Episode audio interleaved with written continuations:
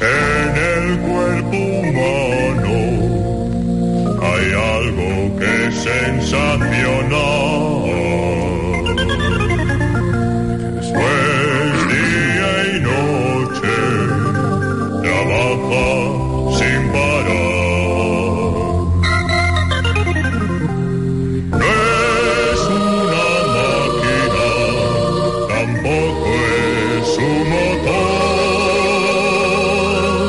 Una máquina? ¿Es un motor?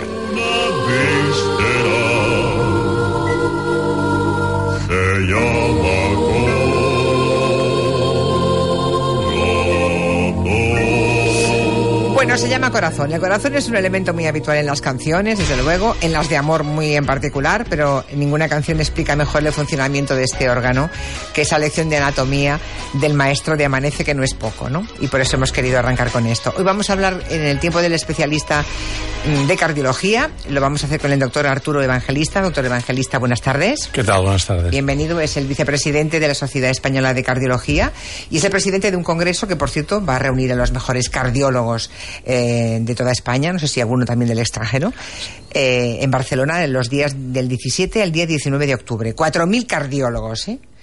¿Cómo son las bromas entre cardiólogos? Porque yo eh, voy descubriendo que ca- cada rama de la medicina tiene sus propios chistes y sus propias bromas. Y seguramente entre cardiólogos tienen alguna, ¿no? No, no necesariamente hacemos bromas. O sea, lo que pasa es que evidentemente somos como el resto de la población. O sea, nos dedicamos a un tema, intentamos pues eh, preocuparnos al máximo para, para favorecer lo que nosotros eh, en teoría tenemos que solucionar. Ya. Y O sea, no hay chistes de cardiólogos. Cardiólogos, sí. Yo soy malo con chistes. O Ya, sea, ya, que, no, no, que- no, vale, vale, vale, que- vale. que- que no te voy a dar ninguno, ¿eh? Vale. De entrada, porque seguro que lo explico mal. O sea. Vale, vale, queda claro. Este año se celebra el 75 aniversario de la Sociedad Española de Cardiología. Hombre, 75 años dan para mucho. La cardiología habrá cambiado tanto, ¿no? Ya no digo en, por supuesto, 75 años, pero en los últimos 10, 15, 20 años el cambio ha sido enorme. A ver, eh, la cardiología ha cambiado muchísimo, pero sobre todo ha cambiado porque ha cambiado la tecnología. Es decir, hemos tenido un boom tecnológico que hemos sabido aprovechar muy bien. Es decir, que, por ejemplo, tanto al principio en técnicas diagnósticas, eh, si uno se imagina cómo auscultaban los médicos, que entonces eran el número uno cuando auscultaba algo que el otro cardiólogo no sabía auscultar. Ahora las técnicas eh, nos han dado una cantidad de información increíble. Ahora el listo es el que no, le deja, no se deja confundir por las técnicas. Porque las técnicas tampoco dan las cosas blancas o negras, a veces hay grises, ¿no? Claro, y ahí hay que interpretarlas, Sí, hay que si saber. no, puedes claro. hacer mucho daño eh, interpretando mal. Entonces ahora la cosa es diferente, el escenario es diferente, pero claro, lo que hubieran dado de sí los cardiólogos de hace 50 años en tener la información que tenemos nosotros ahora. ¿Cuál- ¿Cuáles son ahora mismo las técnicas más punteras en el mundo de la cardiología? Digamos que es lo más espectacular que han conseguido los cardiólogos unidos a la tecnología. Bueno, eh, de técnicas hay muchas eh, y todas tienen su camino diferente. Es decir, eh, por ejemplo, tenemos ultrasonidos, que es la técnica que más se utiliza, la ecocardiografía, en la práctica clínica desde el punto de vista de, de diagnóstico de función cardíaca, de valvulopatías, de otras cosas, pero después han aparecido en los últimos 10 años o 15 años pues el TAC coronario, el TAC global, la resonancia magnética es un boom porque nos explica por qué un corazón se contrae o falla un poco en la subcontracción. Ahora tenemos el PET que nos permite diagnosticar procesos inflamatorios, es decir, es una carrera sin fin. Eh, y realmente eh, al final uno se tiene que preguntar, ¿para qué sirve cada cosa? ¿En qué momento esta técnica te va a dar más beneficio que otra? Y saberlas interpretar y que te lo dicen buenos especialistas, porque si no, pues entonces sería como tener un coche que corre mucho con un mal conductor. Si alguno de ustedes, eh, en fin, tiene interés en hacerle algún tipo de pregunta al doctor eh, sobre el mundo cardiovascular, el corazón y demás, eh, ya saben que la condición es que no sea una consulta muy muy específica, porque por la radio no se, no se pasa consulta, obviamente, somos serios ¿no? y rigurosos, pero algo que sea de interés general y que sea una orientación general puede que sí que nos venga a todos bien. La verdad es que la revista de Lancet dice que la cardiología española está entre las 10 mejores del mundo. Hombre, está bien. Mm, Estamos por encima de países como Suecia, por encima de Estados Unidos, de Reino Unido. ¿Por qué somos tan buenos en cardiología? Bueno, Esto eh, siempre suele ser eh, la influencia de, de- de personas concretas que han tirado de las demás, ¿no? Eh, sin duda, yo creo que esto es un movimiento que, que genera pues eh, un tropismo y cuando tienes personas referenciales en un momento determinado, pues la gente se aglutina y coge la misma línea. Es decir, que cuando uno está en un momento determinado de su vida en un sitio, probablemente es consecuencia de todo un proceso de gente que ha influido en ti y yo, por ejemplo, pues he tenido grandes profesores y espero haber servido de ser, buen profesor para los que me siguen. Entonces, la cardiología española ha tenido gente referencial, o sea, los de dos generaciones o tres antes que, que yo, y estoy hablando de hace muchos años, se formaban en la Escuela de México. Vinieron aquí a Barcelona, empezaron a, en un centro que se llamaba San Jordi, entonces a hacer un núcleo. Después se expandieron, pero todo eran gente que para mí, pues que ya no he tenido trato como compañero, pero han sido referenciales. Los siguientes ha sido un, es- un escalón de gente que se ha ido formando en cardiología en toda España y que yo creo que esto pues eh, es así, es así porque realmente es un dinamismo. El mismo congreso, pues eh, la cantidad de, de actividad, de, presentaciones, de, de- de- de- de moderaciones, de comunicaciones que hay, de cosas nuevas, dices, está muy viva. Hay, hay otras especialidades que quizás no les ha tocado un momento. Esto pasa como en el planeta. Hay países que son muy punteros y otros vendrán de aquí 20 o 30 años. Nosotros estamos en la cresta de la ola ahora, sinceramente lo veo así. Está bien. Y eso que son ustedes pocos, me parece, porque son 5,8 cardiólogos por cada 100.000 ciudadanos. Y creo que hay en los países de nuestro alrededor tienen bastantes más, ¿no? Alguno más. Sí, estás bien informado. o sea, sois, sois pocos. Estás bien informado porque es un tema que a mí, como vicepresidente de la Sociedad Española de Cardiología, me preocupa. Me preocupa porque pienso que, que en el fondo no es correcto. No iba a decir no es justo porque no sé lo que es justo, no es justo, no es correcto. Eh, realmente hay países que hay el doble. Entonces esto, pues en el momento que hay jubilaciones a los 65 años. eh, Obligatorias en la sanidad pública, cosa que no se entiende, porque uno puede ser a los 65 años un magnífico médico. Sí, yo hace un año que me he jubilado de la sanidad pública y estoy ahora pues en Tecnon y, y- y no, no ha sido una elección mía, ha sido, estoy muy bien donde Obligatorio, estoy, sí, pero sí. ha sido obligatorio. Digo, bueno, pues nada. Conozco a, a Eh, otros cardiólogos sí. que les ha ocurrido lo mismo. También jefes de servicio en un hospital público que de pronto, pues, Cuando- queda usted jubilado. Oiga, si estoy en perfecto estado de revista, ¿no? Cuando vas al extranjero y hablas, porque tú pues en algunos temas puedes ser referencial, te dicen, no, no me creo lo que me estás diciendo. Digo, ¿cómo puede ser que se pierda este patrimonio así Sí. por las buenas?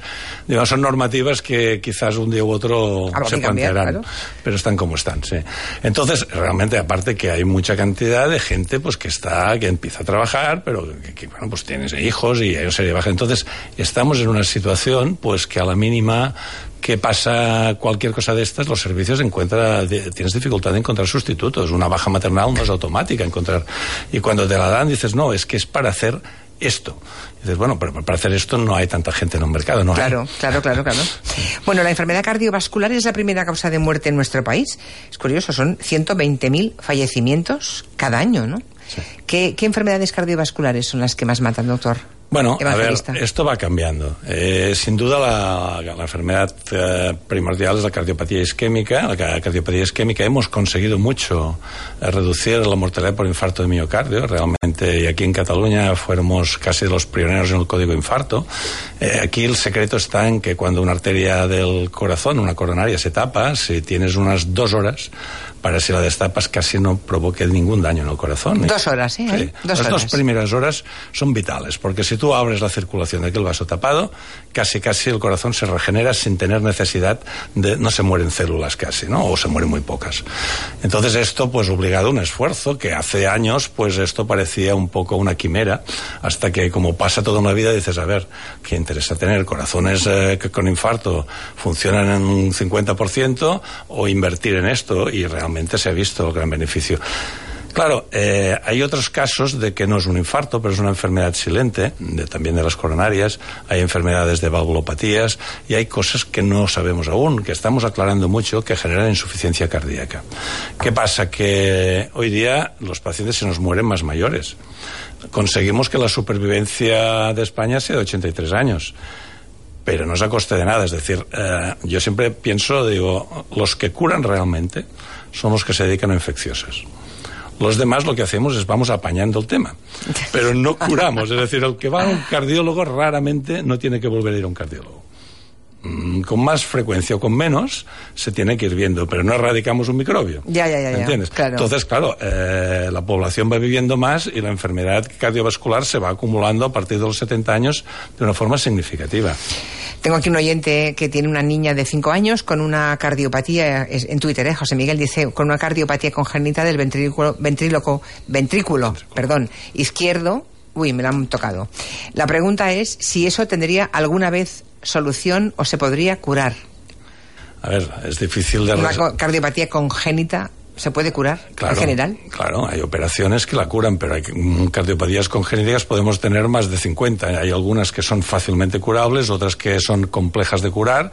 La gran mayoría precisan un tratamiento quirúrgico. Pero los avances en las cardiopatías congénitas han sido en los últimos 10 o 15 años muy importantes. Hay algunas que castigan tanto el corazón que aunque las arregles, no soluciones el problema y arrastras un paciente que lo dejas, pues, por decirlo entre comillas, a medias. Va viviendo, lo, lo importante es detectar estas enfermedades lo antes posible. Y desde luego eh, está mucho mejor ahora la cosa de las cardiopatías que hace unos años, ¿no? Eh, tienen infinitamente mejor, ¿no, doctor Está, está muchísimo más, la población se ha sensibilizado, yo pienso que nosotros hemos intentado trabajar al máximo para, para ello, es decir, que, que no hemos parado de... O sea, todo lo que es arreglable, no hay que ceder jamás en intentar arreglarlo. Entonces yo pienso que, que el cero no existe nunca, pero vamos avanzando a base de, de hablar del tabaco, a base de hablar del colesterol, de la diabetes, de, de, de los hábitos cardiovasculares saludables. Entonces, eh, esto cambia mucho el escenario. Nos saldrán otras cosas. Eh, igual pues habrá otras cosas que no son modulables con estos hábitos cardiovasculares, pero bueno, reducimos el impacto. Desde luego, antes ustedes habrían cualquier intervención era corazón abierto, que solamente la expresión ya en fin, es, era el, el sumum, ¿no? De, de- del mi- de la sensación de exposición al horror, ¿no? A corazón abierto y ahora no abren ustedes nada, ahora entran por la femoral o por la muñeca y llegan viajando por esa arteria con cámara incluida y te arreglan una arteria y llegan al corazón, ¿no? Esto es así en muchos casos, pero no siempre es así. Ya, es a, decir, veces, a veces hay que abrir. una de las preguntas que te hace el paciente, bueno, pero lo mío obliga a corazón abierto, no obliga. Dices, bueno, lo suyo, algunos, muchos casos, muchos casos sí que obliga, pero realmente el terreno va avanzando de una forma exponencial a que muchísimas cosas se arreglan, pues como dices, en- a través de, de- de un, un- pinchazo en una arteria periférica donde pones un dispositivo en el corazón. Parece ciencia ficción, pero esto es así. Pero tampoco podemos decir que todo vaya por el mismo camino. Vamos a ver, hay otras consultas para comentarios para el doctor eh, Arturo Evangelista. En la actualidad, mi médico de cabecera me ha diagnosti- diagnosticado hipotensión ortostática. Estoy relativamente preocupado. Cuando peor lo llevo es por las mañanas. Estoy trabajando, pero sigo con una molestia. ¿Tengo que preocuparme? Buenas tardes. ¿El estrés pasa factura al corazón? Quería saber que a mi hermana, que tiene 49 años, hace unos días le dio, bueno, le dieron tres infartos y le pusieron un stent. Quería saber cómo va a ser la vida, cómo va a ser, si le va a cambiar mucho, si le puede afectar mucho, tiene que cambiar mucho el modo de vida. Bueno, la primera, no he entendido qué, qué afección tenía usted, sí, doctor Sí. Evangelista. Sí, ¿Qué ha es, dicho? es hipotensión ortostática. Esto significa que cuando se pone de pie eh, tiene un desvareo, se marea, eh, puede perder el equilibrio, puede caerse, puede sentarse. Esto es, es relativamente raro. Es un problema del sistema neurovegetativo que en teoría cuando todos nos ponemos de pie en cada momento nos caeríamos si no tuviéramos un reflejo de nuestros vasos que contrae y nos hace llegar la sangre en la cabeza. Pero hay gente que esto tiene una cierta disfunción y entonces tienen tendencia a tener la presión baja y cuando se levantan, pues entonces hacen el desmayo típico. Es difícil de tratar, no hay fármacos, hay varios fármacos, pero ninguno es definitivo en este sentido. A veces lo que se intenta es hacer eh, entrenamientos para que vayan levantándose y acostumbrarse a que no caigan en... eh, pero hay situaciones, yo he tenido cinco o seis casos absolutamente dramáticos de, de chicas jóvenes que que bueno, que no pueden seguir trabajando porque se caían. Entonces dices, bueno, pues ellos tienen que hacer al revés que los demás, comer con algo de sal, eh, intentar al revés, beber mucho líquido. Pero, pero no hay una solución definitiva de esto. No, no se tiene que preocupar por su por la supervivencia, esto no mata.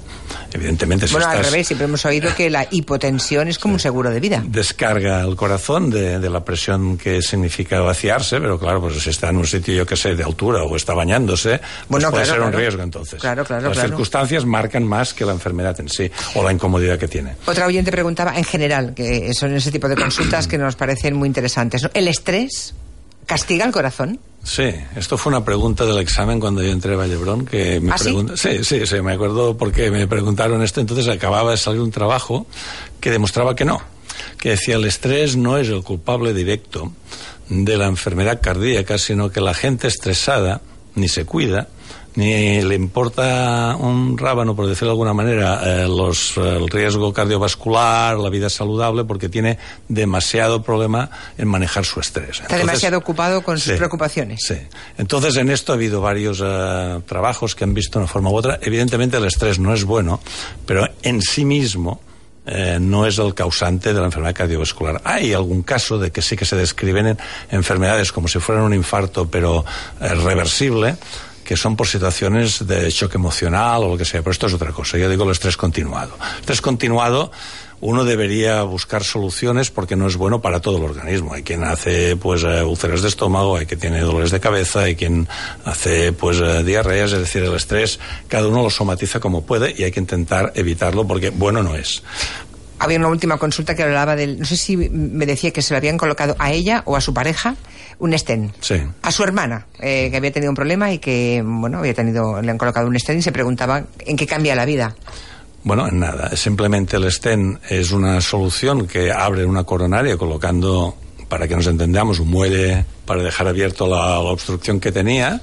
El stent eh, de alguna forma se coloca de forma eh, pinchando, como hemos dicho antes, una arteria sin tener que abrir el corazón, no colocando un bypass. Y si se da un tiempo durante un año un tratamiento antiagregante para evitar que se coagule, y hacen vida normal. Es decir, lo que, lo que uno tiene que saber es cuando ha sufrido el corazón, es porque, se lo digan o no, es vulnerable a aquella enfermedad. Y esto hay que reflexionarlo no solamente los que han sufrido, sino los que no han sufrido nada. Es decir, lo que sufrieron nuestros padres, podemos tener una tendencia, aunque la medicina no haya demostrado que lo suframos nosotros. Vale, o sea, no es que sea hereditario, pero... No, pero hay tendencias. Hay tendencias. Algún día, mm, pasados los, los años y las investigaciones, descubriremos que casi todo está escrito en nuestros genes, ¿no? Cada vez hay más cosas que se demuestra que están escritas en nuestros genes. Más consultas. A ver, yo tengo una- unos antecedentes bastante importantes porque empezando por mi abuela que murió de infarto, después mi padre, un tío mío, un hermano mío con 46 años, los dos hermanos que van delante de mí, eh, uno con parada, el otro lleva cinco estés. Mm, mi pregunta pues es muy evidente.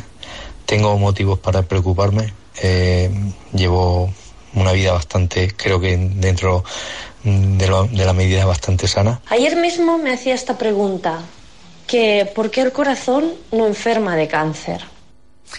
Bueno, el primero, he, he- he perdido una magnífica ocasión de callarme hace un momento, ¿verdad? Eh, dicho eso, con tantos antecedentes, ¿tiene razón para preocuparse o que puede, o si la respuesta es sí, ¿qué, qué puede hacer? Porque siempre puede hacer cosas, es Hombre, evidente. Yo creo que debe preocuparse, preocuparse de una forma lógica y sana, no neurotizarse. Exacto. ¿Eh? Una Claro. cosa es preocuparse, la otra es neurotizarse. Pero si tiene todos estos antecedentes, claro, primero yo no, no conozco el detalle, pero tiene que ver si tiene pues el colesterol de la familia, tiene una tendencia genética que sea alto y esto es una fábrica pues de, de- de placas y de arteriosclerosis o tiene una tendencia a la diabetes o la hipertensión. Entonces, si tiene estas cosas, esto lo tiene que controlar no bien, sino súper bien. Después llevar la vida lo más sa- cardiosaludable posible y hacerse controles más frecuentes que el resto de la población. Aparte de esto, tiene que cruzar los dedos. Pero lo lógico es eh, no neurotizarse y decir, bueno, si hay algún riesgo a bajar, pues va a ser haciendo las cosas a la perfección, es decir, control de colesterol, hipertensión, diabetes, O cardiosaludable. sea, también. tener una, una, una buena salud cardio Saludable, sí. cardiosaludable, ¿no? Sí, sí. Y luego ir a, un cardiólogo. Supongo que yo, claro. yo deduzco que con los antecedentes ya va visitará, visitará un cardiólogo habitualmente, le habrán hecho un electro y una Y eco. una- hasta una prueba de esfuerzo, y Claro. ver si hace isquemia y cosas de este Y al tipo. final se ve cómo está ese corazón, Exacto, ¿no? exacto. Claro. Y ¿por qué el corazón no tiene cáncer? Ha hecho una pregunta una oyente muy curiosa. No es cierto, el corazón tiene Claro, cáncer y claro. nosotros tenemos muchos tumores en el corazón. Lo que pasa es que es infrecuente en comparación a otras vísceras, esto está claro. El por qué no lo sé, evidentemente, porque si no, pues eh, de verdad que es una pregunta que no me había hecho nadie y la realidad es que estadísticamente es infrecuente. O sea, sí hay cáncer de Sí, corazón. y bastantes. Y, Pero yo, y- yo no conozco a nadie que me diga, tengo un cáncer en el corazón. no. Tú no, porque pues, Pues no soy estás cardióloga. sí, periodista y tal, pero Bueno, pero conozco mucha gente con cáncer de páncreas, de hígado, Sí. de huesos, de todo, Sí. de, de próstata, y en cambio... Es mucho más infrecuente, muchísimo más infrecuente, pero sí que hay tumores de corazón y pues yo que me dedico a técnicas de imagen diría que cada año pues unos 15 o así vamos diagnosticando, 15, Pocos, 20. pocos, ¿eh? Pocos, pocos, ¿Y pocos. qué se hacen de un cáncer de corazón? Pues muchos se operan, otros... Se eh, puede operar, o sea, se puede, se puede Sí, quitar un trozo se- de corazón. sí, hay tumores benignos y tumores malignos. Los malignos empezamos con otras líneas, porque entonces tienes que ir con un oncólogo, quimioterapia, radioterapia, pero hay tumores que salen y que los puedes resecar y no recidivan. Eh, 90, 120 minutos. Decía que dos horas sería el límite, ¿no? Eso es lo que antes nos contaba el doctor Evangelista sobre el código infarto. Todo depende de cuando llegues al hospital. Eh, creo que ustedes insisten, los cardiólogos, que lo importante no es llegar al hospital primero, sino al adecuado. Sí. ¿Pero por qué? ¿No Por- todos los hospitales valen para hacerse cargo de un infarto? Sería imposible de sostener esto porque necesitamos una unidad de hemodinámica, que es donde te ponen los catéteres por de alguna forma. O sea, si vas a un mal hospital, no servir para nada. No, si vas a un mal, un mal hospital, no, yo no sé si hay malos hospitales. Si vas a un hospital comarcal que no tiene estos recursos, pues lo que tienen que hacer es diagnosticarte y enviarte en una ambulancia, helicóptero, lo que tú quieras, lo antes posible a un hospital donde hay un médico de guardia que eh, lo llaman porque dicen código infarto y va directamente el paciente a hemodinámica, le confirman que tiene una arteria tapada, la destapan. Vale. Claro, lo peor es irse paseando en Ya, ya, ya, cosas. ya. O sea, hay que hacer un diagnóstico. Perdiendo un tiempo precioso. Eh, exactamente. Vale, desfibriladores. Aquí hemos hablado más de una vez de esto. España creo que es el país, ahora no encuentro el dato, lo tenía por aquí apuntado, pero es uno de los países con menos des- desfibriladores de- Sí. del mundo, digamos, Sí. avanzado, ¿no? Sí. Pero porque somos así de... Bueno, porque aquí en España pues ¿Descuidados? eh, somos descuidados, es decir, que muchas cosas pues no, no estamos sensibilizados. Yo creo que nuestra labor es sensibilizarnos porque realmente los, los desfibriladores salvan vidas. Y, y tenemos una experiencia aquí importante, aquí en Ariana y en, y en, y en, y en Cataluña sobre todo, donde eh, se ha hecho un esfuerzo importante por colocar desfibriladores en muchísimos sitios, que además es muy sencillo hacerlos funcionar, pero la gente puede tener miedo de decir, bueno, a ver si... No, esas son las instrucciones, son muy sencillas. Y realmente debería haber, en la mayoría de sitios públicos tendría que haber desfibriladores, porque son Debería, efectivos. Sí, mm. sí debería. Yo Eh. voy a pedir a, a- a mi director que nos ponga un desfibrilador en la radio, porque Pues no sí. en, en un lugar en el que trabaja mucha gente eh, estaría, estaría bien. ¿no? Pues es posible que se haya gastado dinero en otras cosas que son menos importantes y Pues esto pues podría esto ayudar. Bueno, Bueno, pues nada. En Madrid sí que tienen. Ah, en Madrid tienen desfibrilador. Mira qué bien. O sea que eh, si tenemos un infarto, mm, procuremos estar en Madrid. Vale, yo me pido uno para Barcelona, por favor. Bien. mm, eh, hay un estudio que se hizo en Londres que dice que la gente que vive cerca de un aeropuerto, en Heathrow allí, am, tiene más ingresos por enfermedad coronaria y cardiovascular. O sea, ¿el ruido es un factor de riesgo? El ruido puede subir la presión arterial, puede incomodar en el sueño y todas estas cosas, es decir, toda, todos los aspectos estos, que en el fondo estamos otra vez con la pregunta anterior del estrés, este es un estrés subliminal, Sí. pero también el cuerpo no lo tolera igual de bien. Entonces, pues sí, eh, las estadísticas mandan. Y la contaminación del aire también, atención, porque esto creo que en el congreso que van a hacer ustedes dentro de unos días Sí. de cardiología se habla de eso, de la contaminación del aire. Sí, porque es que se ha demostrado de que es- dependiendo de la contaminación del aire, la incidencia de muertes, la incidencia de infartos de miocardio es significativamente superior a otros sitios donde la contaminación del aire es inferior. Entonces, eh, eh, obviamente son, eh, ¿cómo diríamos yo? Si, si tuviéramos un iceberg, un iceberg, que esto es la planta baja, ¿no? Sí. Entonces, esta planta baja se nota menos, pero es peor. Porque o nos espabilamos o esto nos va a fastidiar muchísimo más a todos, porque ya no dependerá del que tenga el colesterol, nos dependerá a la mayoría. Entonces hay que tener muy en cuenta estos datos, porque son generales, pero mm, cuestan de que salgan, pero ojo, hay que tener la alarma suficiente para decir si esto nos gana terreno, lo podemos pasar muy mal. Así que mientras podamos, los que vivimos en las grandes ciudades, irse el fin de semana a un sitio más saludable de aire, mejor, ¿no? Esto Nos puede hace- ser mejor, pero yo creo que la lucha debería ser que las ciudades Ah, no, eh, bajaran claro. su nivel de contaminación por definición. Claro, claro. Una Sí. consulta más.